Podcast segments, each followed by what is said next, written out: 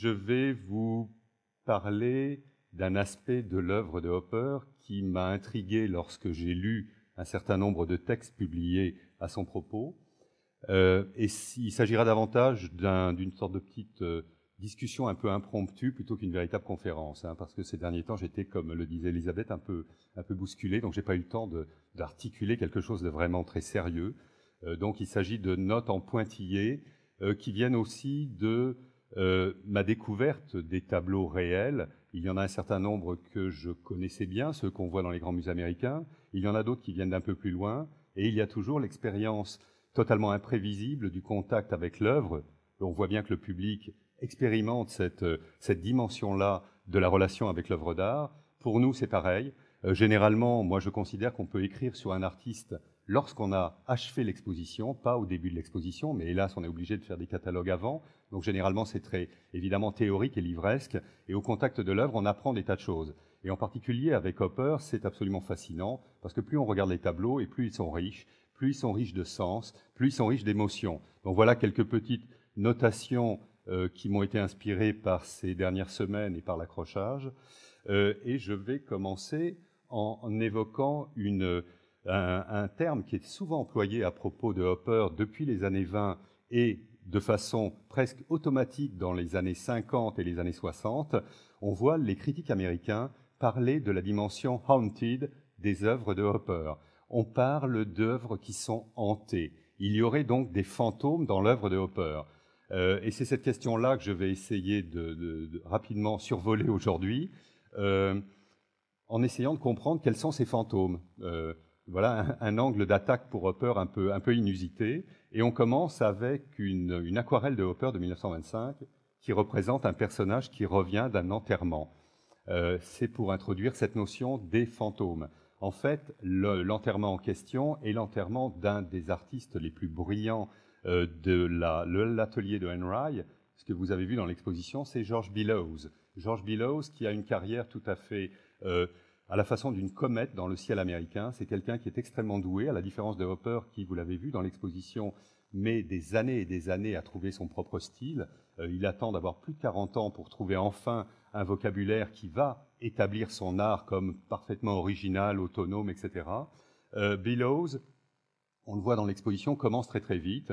Euh, comme souvent, les artistes qui, ont, qui sont doués de ce brio presque natif, c'est le cas de Seurat, c'est le cas de quelques génies de la peinture moderne, ont généralement des destins très courts. Et c'est le cas de Billows. Et Billows meurt en 1925 et Hopper peint ce tableau. Alors, en s'interrogeant sur les, fantômes de Hopper, j'en ai identifié trois. Euh, trois types de fantômes. Euh, le premier, je pense que c'est celui du paradis perdu. Euh, Hopper est quelqu'un qui peint une Amérique qu'il a vue sous ses yeux se métamorphoser de façon absolument spectaculaire en quelques décennies. Hopper, je le rappelle, né en 1882, c'est-à-dire, c'est intéressant aussi pour d'autres raisons, mais on ne va pas en parler tellement ce soir, c'est la date de la mort de Ralph Waldo Emerson, qui est le grand philosophe américain celui qui est à l'origine de la philosophie américaine la plus originale et qui va être un auteur de chevet de euh, Hopper pendant toute sa vie. Euh, il naît en 1882 et on a l'impression, quand on regarde sa peinture, qu'il est le témoin de cette mutation extraordinaire. Il naît sur les bords euh, d'une rivière de la rivière Hudson, dans, dans une petite ville, et en quelques années, il va voir sous ses yeux se métamorphoser complètement ce paysage américain. Et je pense qu'il est habité pendant toute son œuvre, et une partie du sens un peu nostalgique que l'on prête à cette œuvre provient de ce sens qu'il a, et il n'est pas le seul à l'éprouver dans ces années-là, que euh, l'Amérique a connu un basculement qui fait que une partie du rêve américain s'est dissipée sous l'effet de la propagation de l'industrialisation, de l'essor des grandes métropoles, etc. Et pour distinguer euh, la génération de Hopper de la génération antérieure, celle des premiers peintres américains, ceux qui ont fondé l'école du paysagisme américain. Euh, je vous montre quelques tableaux, en particulier de Thomas Cole, qui est un de ces grands grands peintres américains du milieu, du début du XIXe siècle et du milieu du, XIXe siècle, euh, qui appartient à cette grande tradition euh, du paysagisme américain. Et Cole, vous le voyez, peint en, 1828 un tableau qui représente un paysage américain auquel il donne le titre de Jardin d'Éden, le paradis. Euh, un autre grand maître du paysagisme américain, c'est Albert Bierstadt, qui peint là aussi, alors je n'ai pas la date du tableau, mais un tableau qui l'associe directement à la notion de paradis. C'est une autre lithographie de Bierstadt où on voit apparaître à nouveau cette association entre le paysage américain et le paradis. Et puis un autre grand peintre américain, euh, celui pour lequel j'ai la plus grande affection, c'est Thomas Moran, euh, qui est un artiste qui a beaucoup travaillé pour les parcs nationaux américains. Si vous allez aux États-Unis, vous verrez dans les parcs nationaux généralement des représentations des grands sites de la nature américaine réalisés par Thomas Moran il avait été euh, mandaté par les chemins de fer américains pour représenter les vues les plus spectaculaires des parcs nationaux américains, reproductions qui figuraient dans les chemins de fer, dans les wagons qui conduisaient les, touristes américains vers ces parcs. Et là aussi, vous le voyez, l'association avec le paradis est, évidente chez lui. Euh, ce sentiment euh, qui consiste à associer, ou cette idée qui consiste à associer le paysage américain, la nature américaine avec le paradis, c'est quelque chose qui est ancré au cœur de la première culture américaine.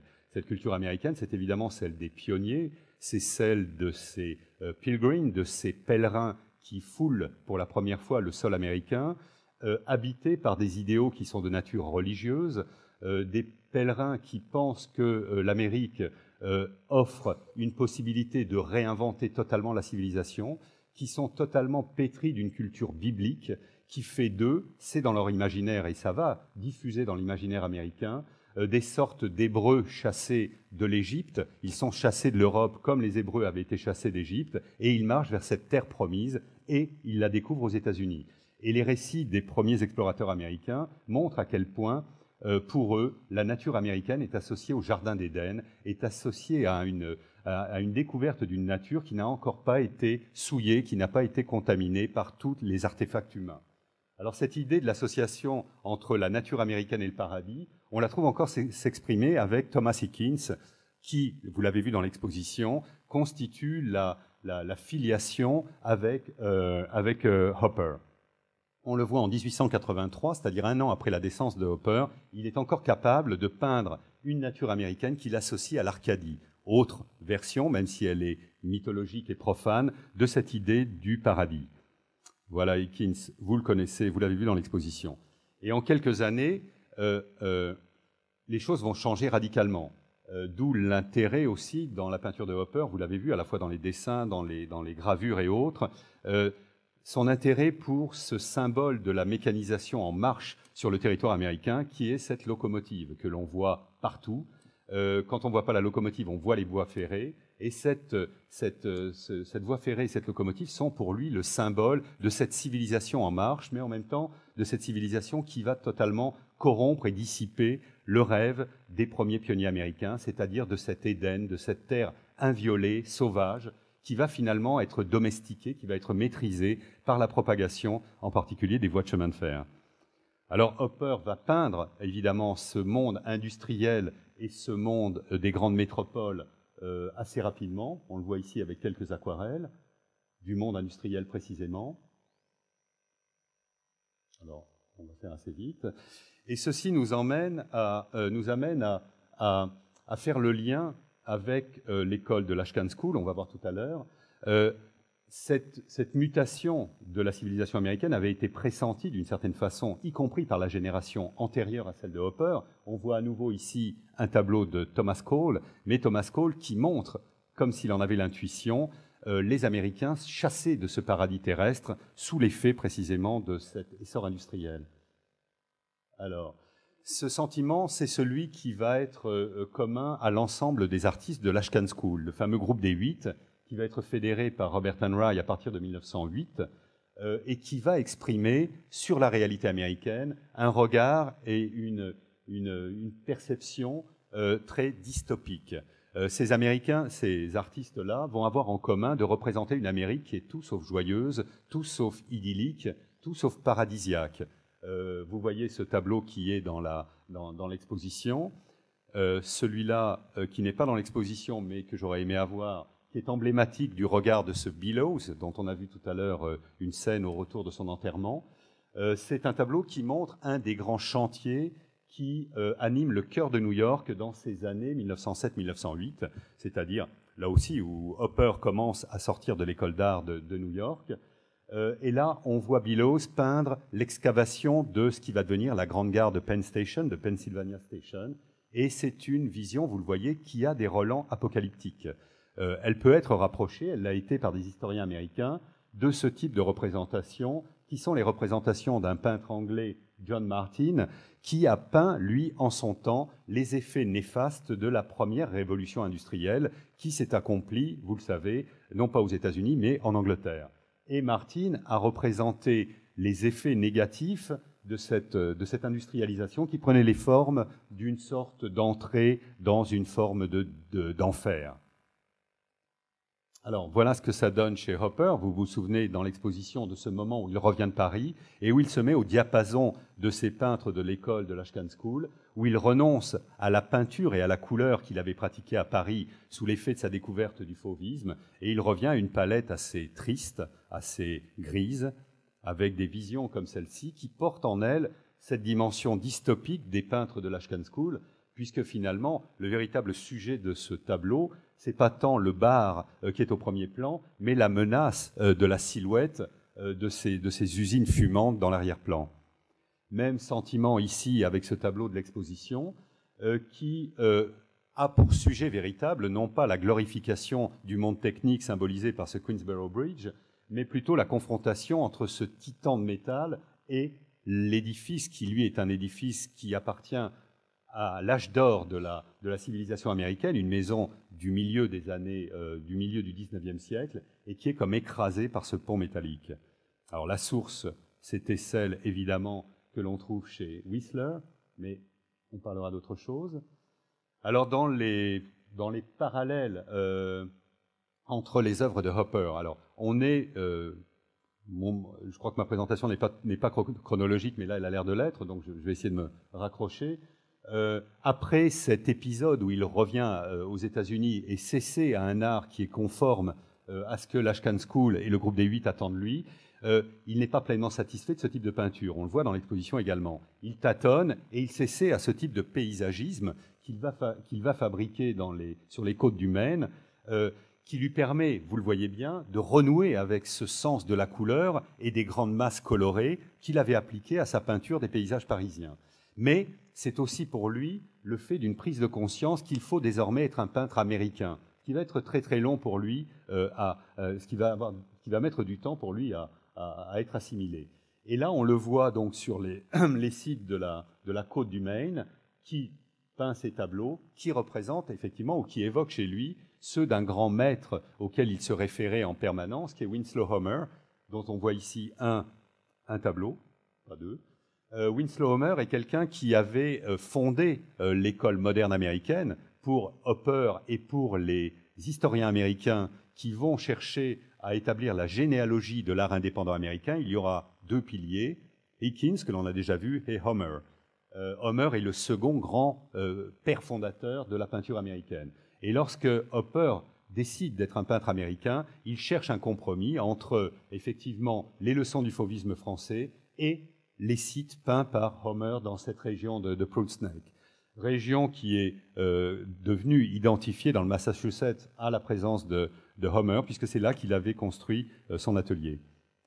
Alors, les, scènes de nautisme et de yachting chez Hopper, euh, je ne vais pas les décortiquer d'un point de vue iconographique, c'est toujours pour essayer de trouver les sources et les fantômes on parlait de fantômes en introduction. Qu'est-ce qui hante la peinture de Hopper? C'est le souvenir des grands maîtres américains. On le voit avec Hickins, on le voit avec euh, Homer. On le voit ici avec ce tableau dont le sujet a été popularisé par euh, Thomas Hickins, qui est un peintre dont les œuvres ont euh, à de nombreuses reprises illustré ces scènes de yachting. Vous en voyez ici deux.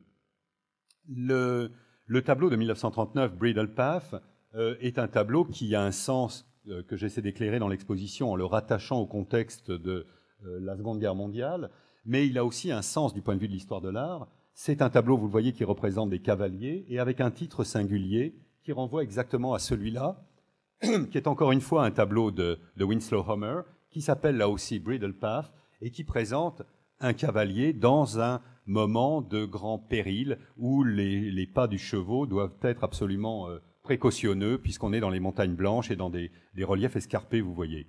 C'est donc la même idée que l'on retrouve ici.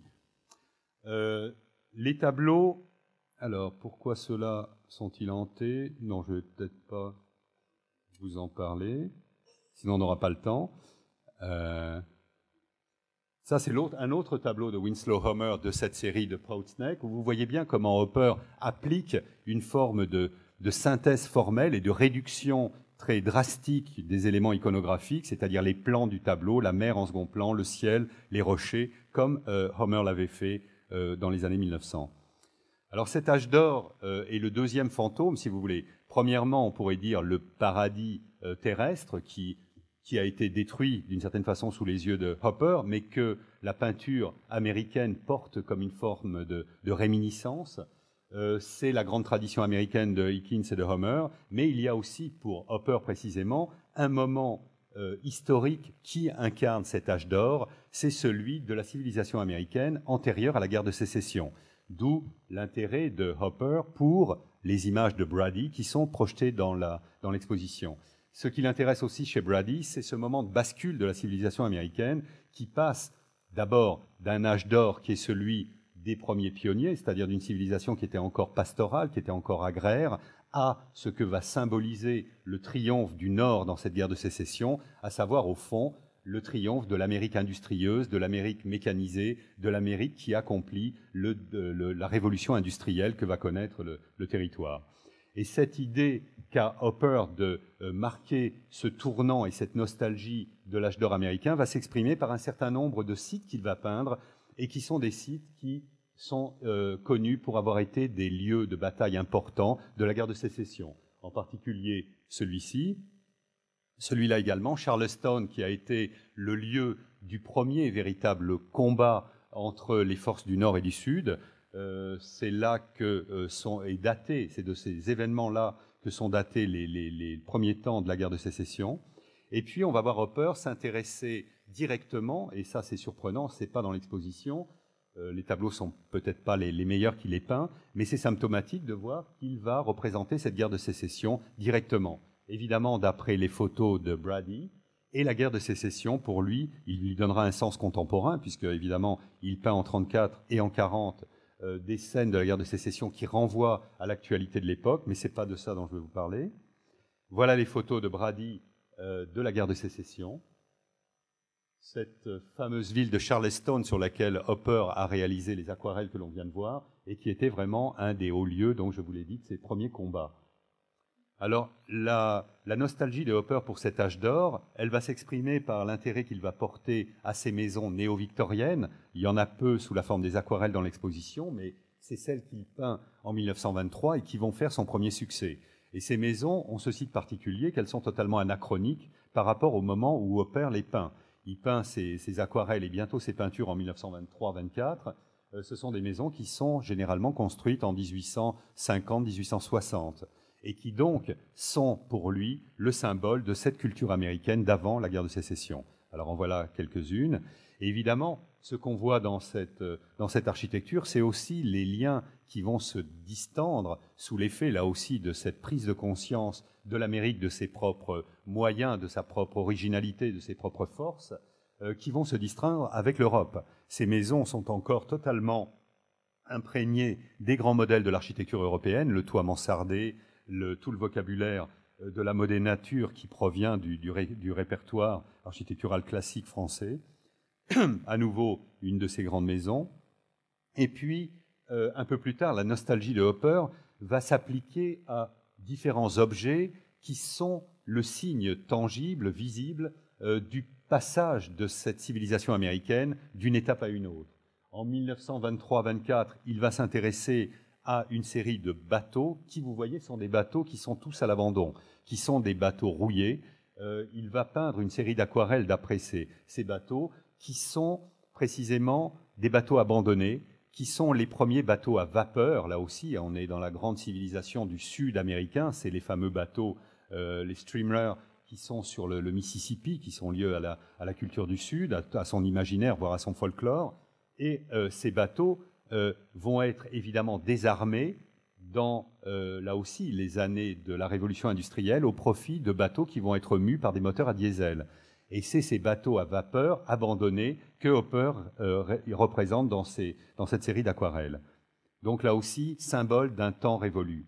Lorsqu'il s'intéresse aux phares, lorsqu'il commence à fréquenter Cape Cod et la région du Maine, c'est avec le même souci d'illustrer un temps révolu. Les, historiens américains ont étudié le moment précis où Hopper réalise ses portraits de phares, si on veut, euh, et ils ont constaté que c'est le moment où ces phares, eux aussi, sont désarmés. D'une certaine façon, ils sont désarmés parce qu'ils étaient, eux aussi, euh, mis en mouvement et animés par des capitaines à la retraite qui animaient ces phares. Et c'est précisément le moment, ce que peint Hopper, c'est le moment où ces phares euh, sont mécanisés où un à un, les, capitaines qui avaient la charge de les allumer partent à la retraite, et ces phares sont eux aussi, à leur façon, une sorte de vestige d'un temps qui est en train de se dissiper sous les yeux de Hopper.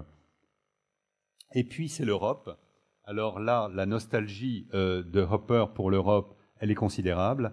Euh, ça aussi, c'est un des fantômes qui va hanter la peinture de Hopper pendant toute sa vie et jusqu'à la fin, puisque vous voyez que le dernier tableau est encore une réminiscence d'une œuvre qu'il avait vue au Louvre, le fameux Gilles de Watteau, on va le voir tout à l'heure.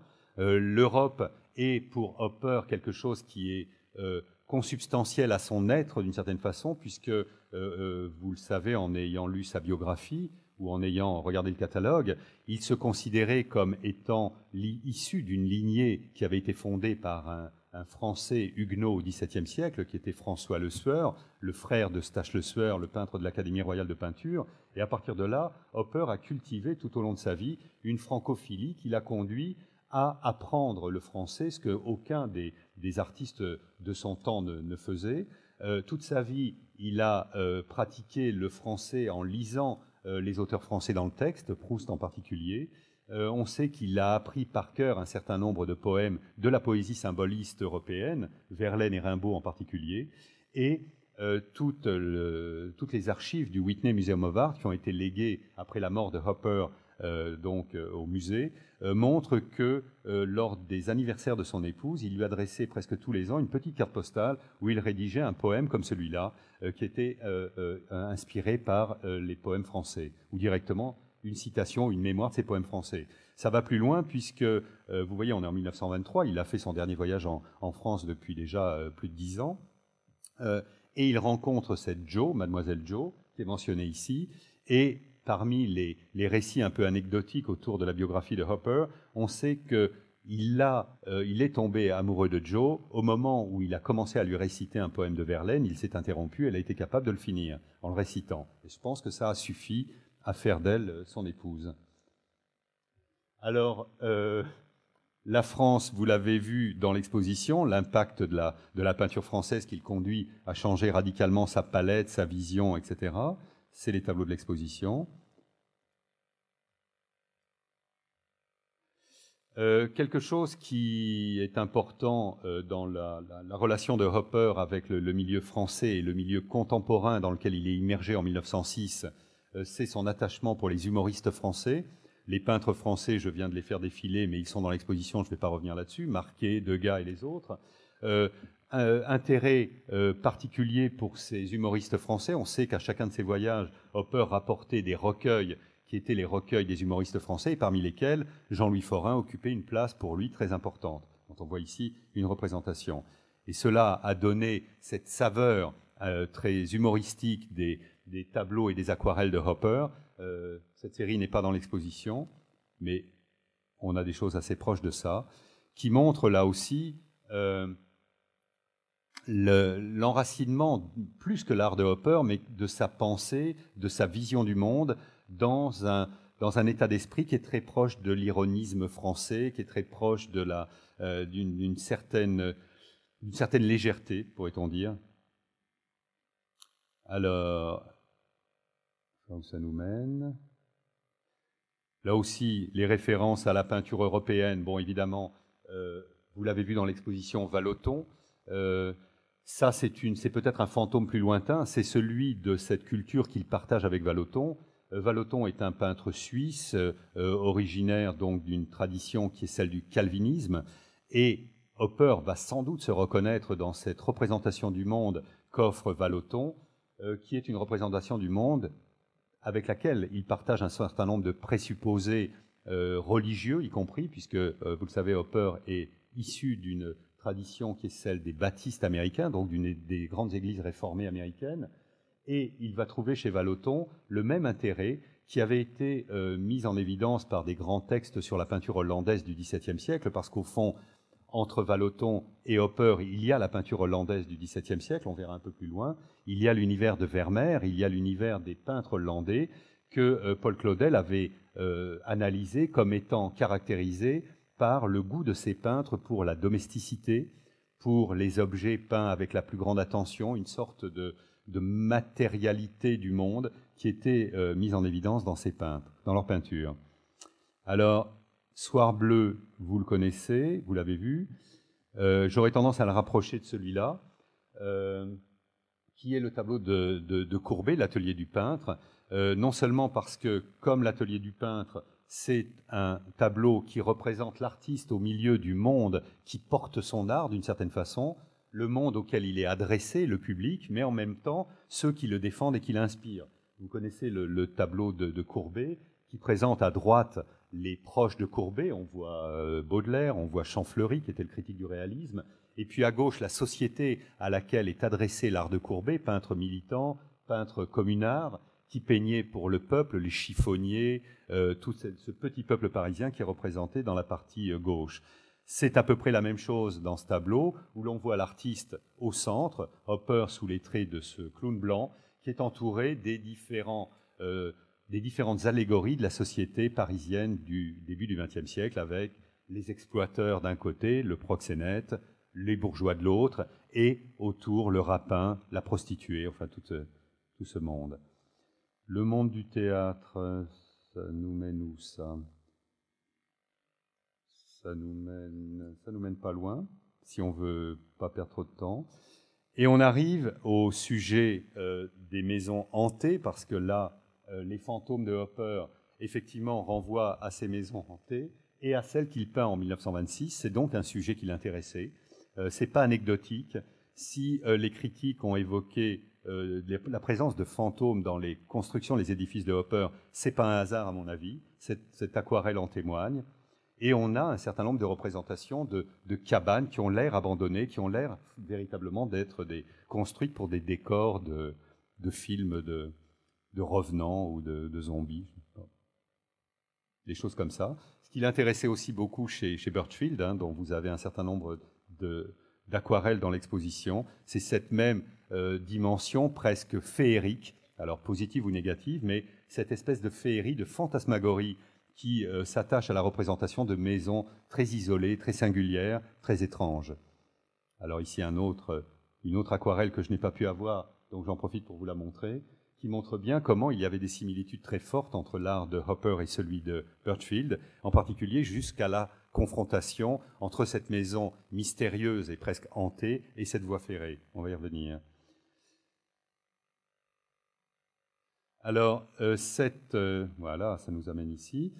Euh, cette, cette, présence des fantômes dans les constructions de Hopper, pour le moins leur mystère, leur, leur atmosphère inquiétante, elle va être mise en lumière par André Breton, qui euh, euh, quitte l'Europe au moment de la Seconde Guerre mondiale, comme un certain nombre d'intellectuels de tous bords, qui s'embarque à Marseille pour les États-Unis, arrive à New York et là livre une interview en 1941 à la revue View, et il parle de son intérêt pour la peinture américaine.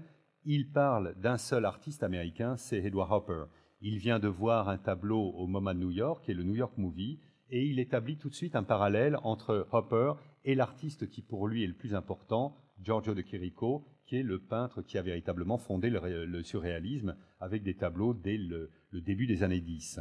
Et à partir de là va s'établir un lien entre Hopper et la métaphysique. Chirico, peintre par excellence de la métaphysique, et ça va donner presque une sorte de réponse de Hopper à cette lecture métaphysique de son art, à ce rapprochement opéré par Breton avec la peinture de De Chirico dans une œuvre comme celle-là qui est dans l'exposition où vous voyez tous les symboles pratiquement euh, de la peinture de De Chirico être repris, réinterprétés par Hopper. Ces symboles, ce sont les arcatures néoclassiques ce sont les cheminées, évidemment, ce sont les voies ferrées, puisque vous savez que le train est un des motifs fétiches de de, de Chirico, euh, pour des raisons biographiques, puisque son père était un ingénieur euh, des chemins de fer qui avait été à l'origine de la création des chemins ferrés en, en Thessalie. Alors cette mystérieuse euh, atmosphère des tableaux de Hopper nous renvoie à ce brave homme qui est Sigmund Freud, qui écrit en 1919 ce livre, L'inquiétante étrangeté, dans lequel il raconte l'expérience que lui-même a, a, faite de ce, de se trouver réveillé par un sentiment euh, d'inquiétude qui est lié à un contexte ou une situation que l'on connaît par cœur et qui soudain, pour une raison qui vous échappe, vous devient étrangère. Euh, c'est ce que euh, Freud appelle l'inquiétante étrangeté. Il lui donne un nom allemand intraduisible, das Unheimlich, et lorsque, Freud, dans un, texte postérieur va essayer de donner un sens à cette Unheimlich, il prend conscience que c'est un terme qui est intraduisible, qui est propre euh, à la langue allemande, mais dont la racine est celle de la domesticité. Heimlich, c'est la maison, c'est l'intérieur domestique, etc. Donc cette Unheimlich, c'est une maison qui n'est plus familière. Alors que vous habitiez dedans depuis 20 ans, soudain vous ne la reconnaissez plus. Euh, et euh, Freud va suggérer une traduction euh, lui-même pour cette Unheimlich, et il va dire, à la limite, on pourrait traduire ça par maison hantée. Et le terme, évidemment, va faire Flores. Alors ceci pour vous rappeler ce qu'était la grande peinture métaphysique de De Chérico, avec les symboles que l'on a vus, arcature, locomotive, etc.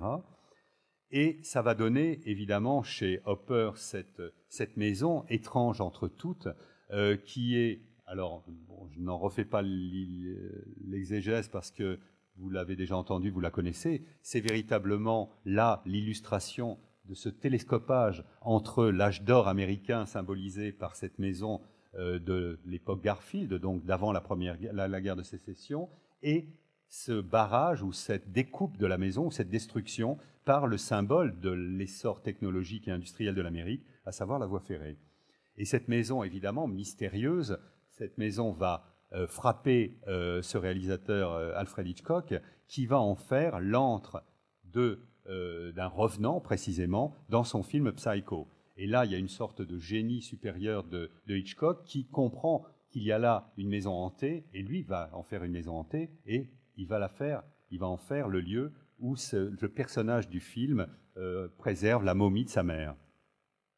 Alors, parmi les fantômes de Hopper, ça c'est un exercice un peu amusant, il y a les, maîtres anciens, c'est-à-dire en fait la, grande tradition de la peinture universelle. C'est peut-être une ouverture euh, qui euh, est permise par cette exposition parisienne, parce que, effectivement, euh, en tant qu'historien barbare de la culture américaine, on peut ouvrir des, perspectives et des, analyses iconographiques que les Américains ne s'autoriseraient pas. Ça, c'est le, prestige de, l'outsider. C'est comme ça que les Américains nous voyaient quand on, leur parlait de Hopper.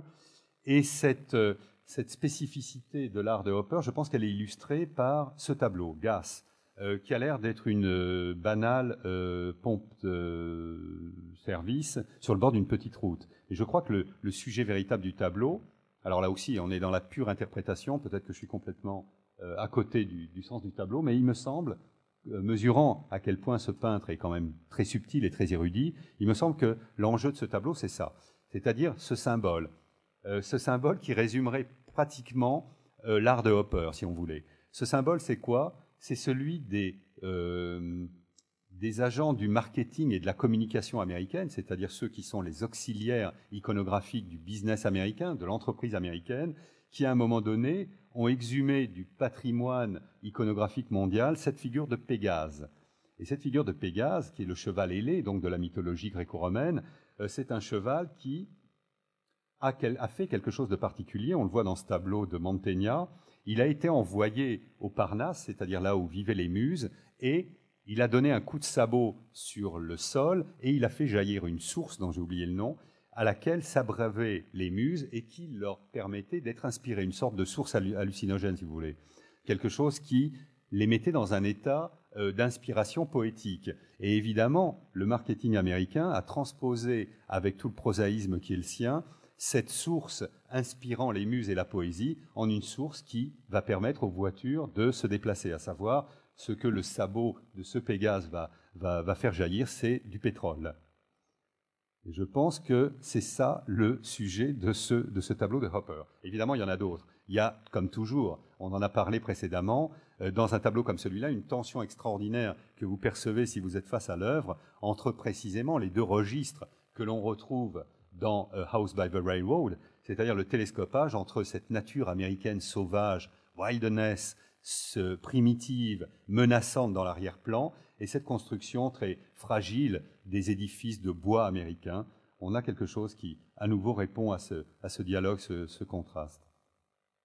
Alors, parmi les, grands maîtres européens euh, qui hantent la peinture de Hopper, évidemment, euh, Vermeer est au premier plan, et ça, euh, les jeunes femmes lisant des lettres dans des intérieurs, c'est une des sources absolument euh, capitales pour l'œuvre de Hopper. On la retrouve ici. Alors, euh, on la retrouve suivant le même principe que celui que les, les publicistes américains ont appliqué à Pégase. ils ont pris un objet ou un symbole qui était totalement investi par toute la pensée idéaliste euh, et la pensée mythologique, et ils en ont fait quelque chose d'extraordinairement prosaïque, d'extraordinairement utile. Euh, c'est ce que fait Hopper si on passe de ça à ça, en gros, mais même encore plus si on passe de ça à ça. Euh, ça, c'est un tableau qu'il voit au Louvre, qui le marquera durablement, c'est la Bézabé. Et la Bézabé, vous connaissez un peu l'histoire, c'est cette épouse exemplaire qui, a une vie parfaitement fidèle avec son, époux et qui reçoit néanmoins une lettre du roi David, qui est le, roi de la, tribu de l'époque, et qui lui annonce sa passion. Et elle est totalement euh, désorientée, elle ne sait pas ce qu'elle va faire, elle en est profondément troublée. Il y a là une sorte de, vous voyez, de, euh, message quasi divin qui vient frapper euh, une personne qui a, elle, une, existence ordinaire presque et, presque banale, celle d'une bonne épouse. Et puis, on a cette transposition du tableau par Hopper. Incontestablement, c'est la même chose. C'est la même chose, si ce n'est qu'il n'y a plus du tout de message divin. Euh, on est dans une, chambre sordide d'un hôtel américain tout à fait banalisé. Euh, et nous dit Joe, qui apportait beaucoup d'informations sur chacun des tableaux de Hopper, ce que cette jeune dame est en train de lire, c'est un annuaire des chemins de fer. Alors ça peut paraître tout à fait désespérant, et dans un premier temps, évidemment, ça colle avec l'idée de ce Hopper euh, tellement triste et, tellement attaché à peindre des figures de la mélancolie.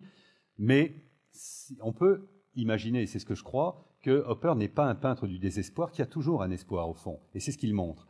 Euh, et ce, euh, à supposer que cette femme soit en train de lire un annuaire de chemin de fer, en recherchant un peu plus loin dans les ouvrages qui étaient les ouvrages lus par Hopper, en particulier chez Proust, il y a un passage dans L'amour de Swann, qui est la partie de la recherche du temps perdu euh, qui relate la passion de euh, Swann pour Odette, euh, il y a un passage où Swann, qui attend Odette en permanence, puisque lui habite, je sais pas, en banlieue et elle à Paris, et donc il a un annuaire des chemins de fer sous les yeux et il attend Odette. Et Proust nous dit qu'il lit l'annuaire des chemins de fer avec une inventivité absolument échevelée.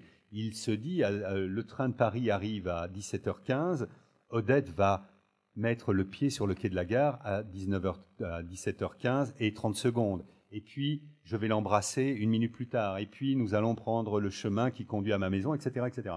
Et euh, Proust finit par dire, euh, pour Swann, euh, la lecture de l'annuaire de chemin de fer était le plus beau des poèmes. Je pense que là aussi, ça montre que rien n'est perdu avec Hopper. Alors, ce dernier tableau, parmi les, les, les, fantômes qui hantent Hopper, et là, il le hante toute sa vie, est l'ultime tableau montre bien qu'il y a une réapparition de ce spectre finalement, et ce spectre évidemment, c'est celui-là, c'est-à-dire le Gilles de Watteau, qui va sans doute le fasciner de façon très, très mystérieuse, de façon, à la façon dont Hopper sait transposer, sait digérer et sait métamorphoser euh, ses sources picturales élevées dans un domaine qui est celui du prosaïsme américain. C'est évidemment la figure de l'artiste, euh, c'est évidemment euh, la figure que l'on trouve dans le, dans le Soir bleu, qui est sans doute le tableau euh, dans lequel Hopper s'identifie le plus à cette figure-là. Disons que c'est un tableau qui aurait jamais dû être dans l'exposition Hopper, mais plutôt dans l'exposition Bohème, parce que c'est le moment où Hopper, précisément, se voit en bohémien. se voit sous l'influence du milieu parisien dont il vient d'accepter un certain nombre de données, y compris sociologiques, vient de se voir comme les artistes de la bohème française se voyaient. Et c'est vrai que l'aspect ou l'apparence hagarde, l'apparence un peu interdite de ce personnage jeté comme ça au milieu de la foule est proche de, ce sentiment éprouvé par Hopper. Plus durablement, plus subtilement, euh, plus profondément aussi, ce que Hopper, euh, à mon avis, emprunte à, à Watteau, et évidemment on est très très loin, vous voyez, en termes stylistiques, en termes iconographiques, mais c'est le génie même de Watteau qui est le peintre qui aura su euh, confondre le rêve et le réel d'une certaine façon.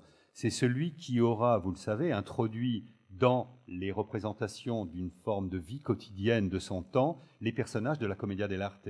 Celui qui aura confondu donc ces deux registres qui vont être au cœur de l'art de, Hopper d'une certaine façon. Et puis, euh, euh, Watteau, c'est aussi le peintre donc de cette théâtralité. Si les, personnages de la commedia dell'arte sont présents dans la vie quotidienne des, figures du temps de, de Watteau, c'est aussi parce qu'il a cette conscience, lui aussi très, euh, très ironique, très stoïcienne, que le, monde n'est au fond qu'une vaste scène et que les humains ne font que jouer, euh, comme disait Marc Aurèle, la, farce de leur vie. Et cette idée d'un monde euh, qui est un monde de la, de la représentation qui, pas, qui, ne donne pas accès directement à, à la vérité de l'existence, est illustré par Hopper dans toutes ses représentations du spectacle, et il y en a un certain nombre, vous l'avez vu dans l'exposition, qui nous montrent des, personnages face à ce théâtre, mais qui généralement se détournent tous euh, de la scène. Ça aussi, euh, regardez dans les tableaux, c'est frappant. Euh, c'est des personnages qui, préfèrent en gros leur vie intérieure à ce monde d'illusion qui est celui du théâtre. là aussi, c'est une sorte de signal que nous envoie Hopper le grand protestant et le grand puritain, qui se défie de ce jeu des apparences, qui se défie de la, de la représentation, y compris de sa propre représentation. Je crois que l'économie extraordinaire de son œuvre, qu'il conduit à peindre pas plus d'une centaine de tableaux, procède aussi de cette suspicion qui est la sienne à l'égard de ce monde trempeur des images et de la représentation. Tableau qui est resté au moment. Ça, c'était juste pour faire un parallèle entre ce tableau de Hopper. Alors ça, c'est c'est pas un fantôme, c'est juste euh, euh, le hasard des, images que je retrouve ça et là. Euh, ce New York Movie 39, avec un tableau de 39 de Reginald March, qui est un peintre du réalisme social américain. Et là, on mesure toute la, toute la singularité de Hopper et tout son travail de synthèse qui en fait tout sauf un illustrateur. Quand on entend encore des, des critiques un peu balourds qui comparent Hopper à un illustrateur, il suffit de regarder ça. Ça, on est proche de l'illustration. Euh, avec Hopper, on est dans une telle synthèse euh, formelle, on est dans une telle élaboration conceptuelle des espaces, des lumières et autres, qu'on est aux antipodes de l'illustration. Alors, ceci, ah bah oui, ça c'est dans les, fantômes, euh, cette excursion into philosophie. alors, je ne l'ai pas apporté, mais bon, on verra ça dans une autre conférence un autre jour. il y a un passage dans la, dans la, la philosophie de Emerson, qui est l'ouvrage de chevet de Hopper, euh, consacré à la réinterprétation par Emerson de la, euh, de la philosophie de Platon, mais en particulier du banquet de Platon. Et ce texte semble, le texte d'Emerson, semble une description presque littérale du tableau de, euh, Hopper qu'on voit ici. Alors qu'est-ce que nous raconte ce banquet de Platon? Il nous raconte la nécessité pour les individus de s'écarter du monde sensible de se servir de la passion terrestre qu'ils peuvent exprimer pour un de leurs proches comme un tremplin qui va les, projeter dans le monde des idées. En gros, c'est une histoire de, euh, c'est une histoire euh, de, de, progression philosophique du monde matériel vers le monde spirituel, pour faire court. Et ce tableau-là euh, me semble là aussi toujours suivant cette logique d'un lien avec ce monde spirituel, être rapproché de celui-ci, qui est un autre tableau que Hopper a vu au Louvre euh, lorsqu'il fréquentait, et on sait qu'il le faisait quasi euh, quotidiennement, les salles du musée du Louvre. Ce tableau de, de, Rembrandt, vous le voyez, a les trois éléments qui sont les éléments du tableau de Hopper. À gauche, on voit le philosophe ou l'apprenti philosophe qui est dans la lumière et qui est absorbé dans sa réflexion au centre un, escalier en colimaçon qui a toujours été interprété par les iconologues de ce tableau comme étant le symbole de l'ascension spirituelle. Cette, cette spirale qui s'élève est un symbole de cette spiritualité à laquelle aspire le, le philosophe. Et à droite, ce qu'on voit moins souvent, c'est une femme agenouillée qui est en train de, d'attiser un feu qui est le feu domestique. en gros, euh, la domesticité, le monde réel, l'évasion spirituelle, et entre les deux, cette voie montante qui permet d'y échapper. Et là, on a à peu près les trois éléments, avec euh, cette personne de l'arrière-plan qui incarne, ce, c'est le cas de le dire, ce monde des, sens, ce monde de l'emprisonnement dans le réel, euh, ce philosophe ou cet apprenti philosophe en méditation, et au milieu, un livre que euh, Joe, encore une fois, toujours elle, l'épouse de Hopper, nous a décrit dans plusieurs de ses textes comme étant un livre de Platon, c'est pas un hasard, en nous expliquant que ce pauvre homme avait relu Platon trop tard. C'est-à-dire qu'il n'avait pas compris au fond quel était le message de Platon et il était empêtré dans ce monde des sens, dans ce monde du réel, d'où peut-être son air un peu mélancolique. Alors, celui-là, euh, là vous le connaissez par cœur. Maintenant, je ne sais pas s'il y a un seul Parisien qui peut ignorer euh, ce tableau. Euh, c'est un tableau à sources multiples. Alors bien sûr, euh, il y a la source première, c'est le choc que ressent Hopper à la lecture d'une nouvelle de Hemingway en 1927, qui s'appelle, qui s'intitule Les Tueurs, qu'il découvre dans un magazine américain. Et là, il écrit au rédacteur en chef pour lui faire part de son admiration pour cette littérature de Hemingway, ce qui était précoce et courageux à l'époque. Euh, mais ce n'est pas ça qui nous intéresse, puisqu'on est dans les fantômes, et les fantômes européens. Et parmi les fantômes européens de ce café, il y a celui-là, euh, le café Arles de Vincent Van Gogh, qui appartenait, comme par hasard, au collectionneur, qui est le premier collectionneur de Hopper, et son plus fidèle collectionneur, qui est Stéphane Clark. Euh, on sait également que ce tableau a été présenté dans une galerie à New York quelques mois avant que Hopper n'entreprenne la peinture de son grand tableau, de Nighthawks. Et ce qui est intéressant, c'est les propos même de Van Gogh décrivant ce tableau à son frère Théo dans la fameuse correspondance de Vincent Van Gogh à Théo. Et là, il parle de ce tableau en disant J'ai voulu peindre un lieu de perdition, j'ai voulu peindre un lieu où les hommes les plus ordinaires sont capables de devenir des criminels, des pervers, de, tout ce que vous voulez. En fait, une sorte, de, une sorte d'enfer, littéralement, euh, représenté par Van Gogh. Et c'est vrai que, là aussi, j'en ai parlé dans l'exposition, euh, dans la conception symbolique des lumières qui est celle de Hopper, euh, il y a des lumières bénéfiques et il y a des lumières maléfiques. D'où le rapprochement dans l'exposition entre les phares de Cap Cod dans la première salle et euh, ce drugstore qui est le lieu de la perdition, qui est une lumière urbaine et une lumière qui attire les chalands euh, pour les asservir à la consommation. Parce que c'est bien ça, c'est une boutique la nuit, et cette consommation est associée par Hopper, et ça sera reproduit d'ailleurs par un certain nombre d'écrivains, par euh, Sherwood Anderson, par Miller et autres. La consommation américaine, lorsqu'elle voudra être, lorsqu'elle sera tournée en, dérision par un certain nombre d'écrivains, sera rapprochée des laxatifs. D'où le tableau de Hopper. Donc cette lumière maléfique, qui est la lumière urbaine, qui est la lumière nocturne, qui vient perdre les citoyens, c'est un peu ce qu'on retrouve ici à travers Van Gogh. Voilà l'intérieur de ce bar euh, qui est le, lieu des, effectivement des passions, symbolisé évidemment par euh, la confrontation hautement symbolique, puisque déjà analysée par Baudelaire, euh, entre le vert et le rouge. Et puis la deuxième source pour ce tableau, alors là il y a de quoi faire hurler les, Américains, c'est la ronde de nuit que Hopper découvre en 1910 à Amsterdam, et il écrit à sa mère à ce moment-là, parce qu'il écrit beaucoup à sa maman, et il lui dit euh, Je viens de voir le plus beau tableau du monde. Hopper, qui connaissait bien les tableaux, qui avait passé près d'une année au Louvre, lorsqu'il dit ça, c'est apprendre vraiment avec le plus grand sérieux. Ce tableau va le hanter, littéralement, et il va vouloir en faire une transposition comme euh, euh, d'un certain nombre d'autres grands tableaux qui l'ont frappé pendant ses séjours européens. Et cette transposition, bien, ce sera celle-là. Alors, vous allez me dire, il n'y a pas grand-chose à voir entre ça et ça. Euh, ça dépend.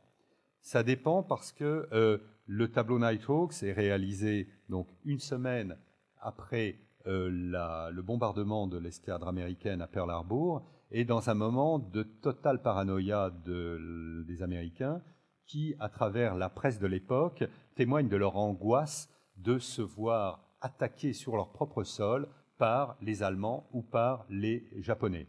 L'Amérique qui se sentait totalement invulnérable, puisqu'elle était loin de tous les théâtres des opérations militaires pendant des décennies, soudain, à cause de Pearl Harbor, se sent menacée. Et là, on voit une parano qui s'exprime par l'angoisse de voir arriver des sous-marins japonais dans le port de San Francisco. On la voit également par des, des, psychoses qui se développent, et ça, on en retrouve la trace historique, euh, montrant que sans doute Adolf Hitler avait l'intention d'implanter une base de sous-marins à Cap Cod. Euh, on, imagine également que les, porte-avions euh, japonais, puisqu'ils ont été capables de porter les avions euh, de, Pearl Harbor jusqu'aux portes du port américain vont être capables de venir jusqu'au bord des côtes américaines et de bombarder les grandes villes de la côte Est, Boston, New York et les autres. Et à ce moment-là, dans ce contexte de grande angoisse, Hopper fait partie des milices à Cap Cod qui vont chaque nuit scruter le ciel américain pour prévenir les citoyens de l'arrivée possible des bombardiers japonais. Et donc, Hopper devient ce... Ah, parce que je ne vous ai pas dit, j'ai oublié de vous dire l'essentiel. Ce tableau-là, euh, qu'est-ce qu'il raconte? Euh, D'abord, son titre anglais, c'est pour ça que j'ai eu la, puce à l'oreille. Euh, Night Hawks, c'est très bizarre comme titre. C'est normalement, quand on connaît Hopper, il aurait dû appeler ça Barre de nuit. Les titres sont généralement très littéraux, très descriptifs. Il n'y a pas de littérature. C'est à l'os. Vous voulez, l'intitulé est toujours 6 p.m., etc. Et là, Night Hawks, d'un seul coup, c'est bizarre. Pourquoi ce titre quasi poétique, etc. Eh bien, à cause de ça.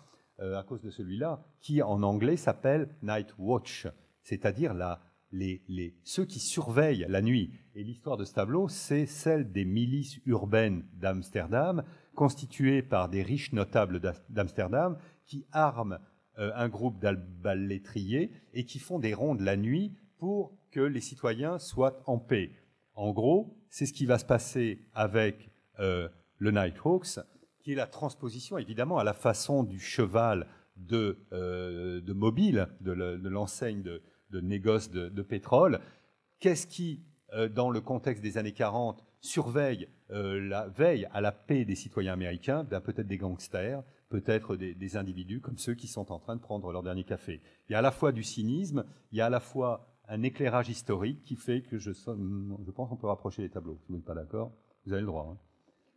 Alors, euh, les sujets aussi euh, très importants dans la peinture de Hopper, euh, qui sont souvent biographiques, c'est l'évolution, vous l'avez vu au fil des décennies, de la vie, la vie maritale de Hopper. Il se marie en 1924 avec Joe, et puis très vite, leur relation va tourner à l'aigre. Joe est un peintre, comme lui est un peintre. Ils se rencontrent et se marient au moment où l'un et l'autre sont totalement au début de leur carrière, inconnus pratiquement. Et puis en quelques années, Hopper va devenir la grande, la grande figure de la peinture américaine et évidemment, Joe en nourrira un certain ressentiment.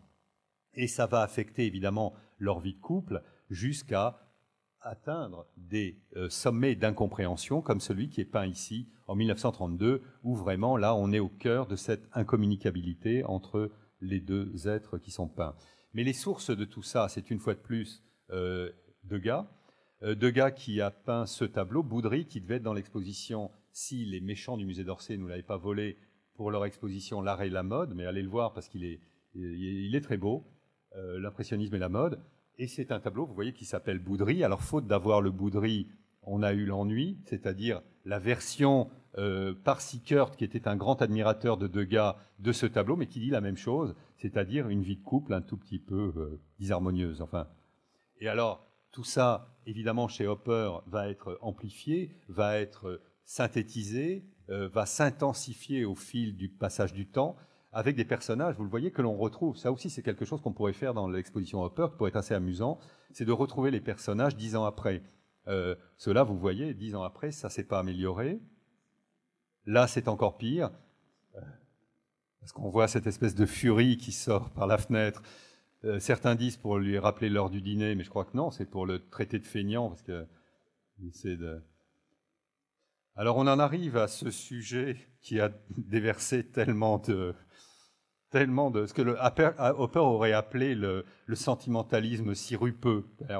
Vraiment, Hopper qui nous montre des figures accablées, etc. Euh, ces figures solitaires. Bon, en voilà, en voilà, en voilà, en voilà une. Euh, et euh, je crois qu'on peut donner évidemment un autre sens à tout ça. Et ce sens, eh bien, euh, c'est celui qui avait, qui avait, compris et qui avait analysé Yves Bonnefoy, le grand poète post-surréaliste, euh, qui avait rédigé un texte pour la dernière exposition Hopper en France, qui était celle du musée Cantigny à Marseille, et il avait écrit un texte qui s'intitulait La photosynthèse de l'être, bien bonne foi, et euh, dans ce texte, il parlait de ces figures précisément, celle-ci, celle-ci, celle-ci, et il les qualifiait d'annonciation sans théologie ni promesse. C'est-à-dire qu'il rapprochait ces figures des figures de l'annonciation classique. Et je pense qu'évidemment, il avait tout à fait raison parce qu'il entrevoyait là quelque chose qui fait échapper ces tableaux à leur espèce de, de sentimentalisme sirupeux et qui en fait des tableaux plutôt d'espoir ou d'éveil. Des tableaux en tout cas qui montrent un moment qui est un moment de prise de conscience, une sorte d'illumination, une sorte de, relation mystique avec je ne sais pas quoi, le religieux, le cosmos, la nature, tout ce qu'on veut, mais plutôt dans cette perspective-là. Et ce tableau, qui n'est pas dans l'exposition parce que je trouve qu'il n'est pas terrible, mais il est important parce que c'est une des premières représentations par Hopper de ces figures solitaires. Et dans celui-là, après, il n'en aura plus besoin, mais il rapproche la figure, vous le voyez, de ce pot de fleurs. Or, le pot de fleurs, c'est quelque chose qui a été analysé par des historiens d'art éminents, et en particulier par Daniel Arras, qui a consacré une étude aux annonciations du Quattrocento. Et là, il a montré comment le pot de fleurs était évidemment le symbole euh, de cette annonciation, dans le sens où il représentait ce vase qui était une métaphore euh, de Marie, de sa fécondité, qui allait euh, qui allait fleurir sous euh, l'intervention de cet ange qui va lui donner ce message, qui va... Voilà, vous connaissez l'histoire, hein, pas... Et on retrouve ça dans un tableau de Lorenzetti, euh, qui est aussi à la source de, l'analyse de, Daniel Arras, où vraiment le vase, vous le voyez, est ce symbole. Donc, connaissant Hopper et son érudition, c'est pas non plus un hasard si dans ce premier tableau, il présente un pot de fleurs. Même après, s'il n'y a plus de pot de fleurs, le sens, à mon avis, est le même.